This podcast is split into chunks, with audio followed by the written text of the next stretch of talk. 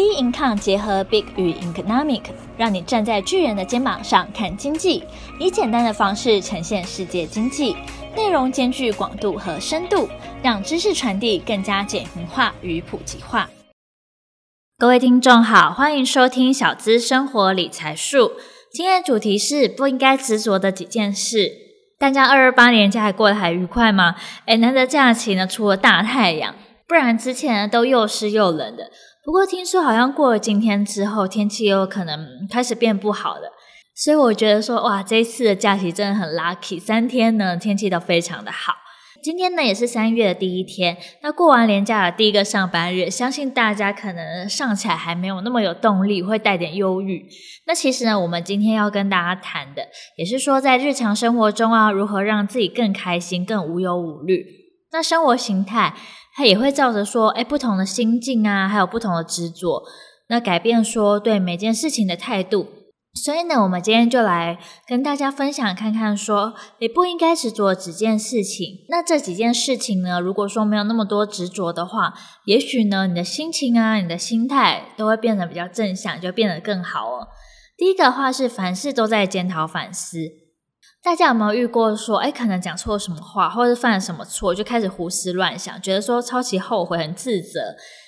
适当的检讨呢，可以让自己可以来得更好，但太常检讨了，反而会让人家变得比较负面一点，好像什么事都怪在自己身上的感觉。第二点是想要讨好每一个人，嗯，我觉得想要讨好每一个人这件事情是，就是最累、最很吃紧不讨好的事情。因为我相信，普遍很多人都会在意别人的看法，也会想要迎合所谓的主流，好像都跟大家一样，就会比较不奇怪，这样就比较好，好像大家就会认同你，所以尽可能去迎合、讨好每一个人。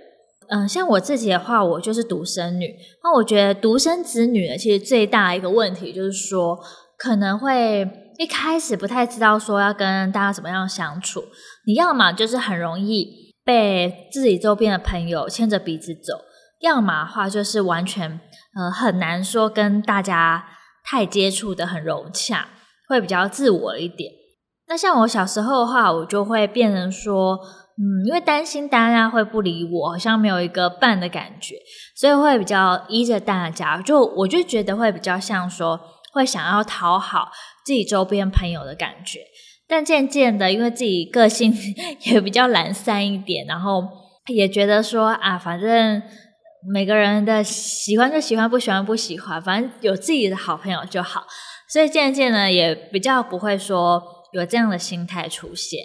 通常啦，我发现说想要讨好到每一个人的这种人呢，他很容易会听到别人对嗯、你讲的一些比较负面的字，或是流言蜚语。有些时候也不是说太针对性，可能讲一些不好，可是呢，讲一点点不好，可能就会陷入非常难过的漩涡之中，那其实后来我也觉得，每个人都有不同的个性，做好自己就好，也没必要说让每个人都喜欢自己。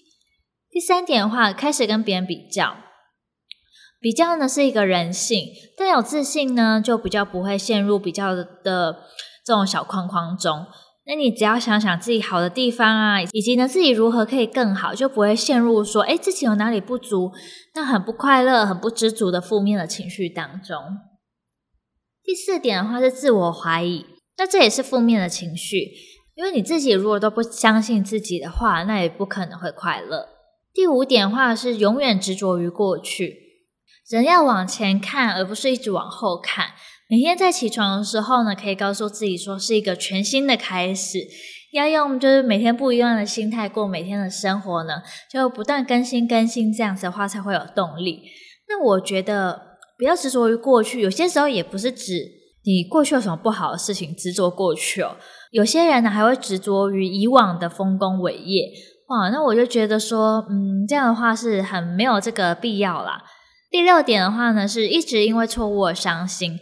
这个跟上面一点有一点点像，那后悔的内疚呢，不会说让你振作起来，反而会让你呢一直难过，一直难过，然后就深入这个绝望之中。第七点的话是迁怒，这只会让呢人与人之间的关系变不好，因为你迁怒的时候，你自己在生气，然后你也让别人也跟着生气，后来的话你们可能又重新再吵一次架。所以我觉得迁怒而言啊，会让整个事情呢就变得非常的不 OK。第八点是担忧自己未来，嗯，未来我觉得是大家都没办法想得到到底要怎么样。那不管说你多担心，或者说你未来到底有什么事情发生，的确会不知道。那你过度的杞人忧天的话，这样既浪费时间，那又我觉得不太够务实啊。你可以务实的做好当下的每一件事情才是最重要的。第九点，总是在烦恼人际关系哦，我觉得这个这一点呢，跟前面讲到那个讨好会有点像。那很多人真的会比较 care 说啊，会不会朋友不理你自己啊，或者说朋友讲几句话你就觉得很受伤。或者说，啊，你想要这个关系要怎样更好一点？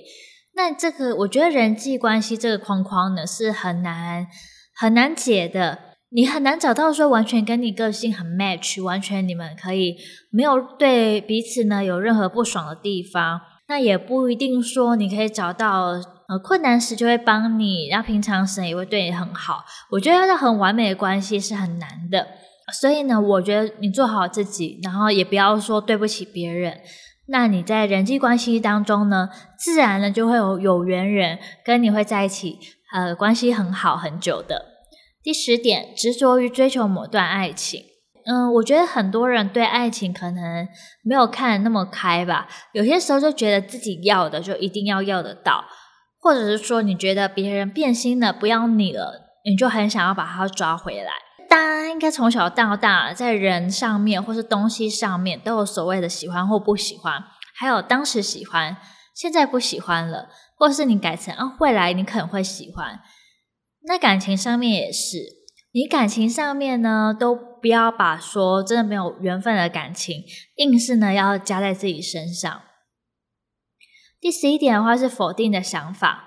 这种负面的情绪呢，很容易会让自己不开心，也会让自己非常的消极。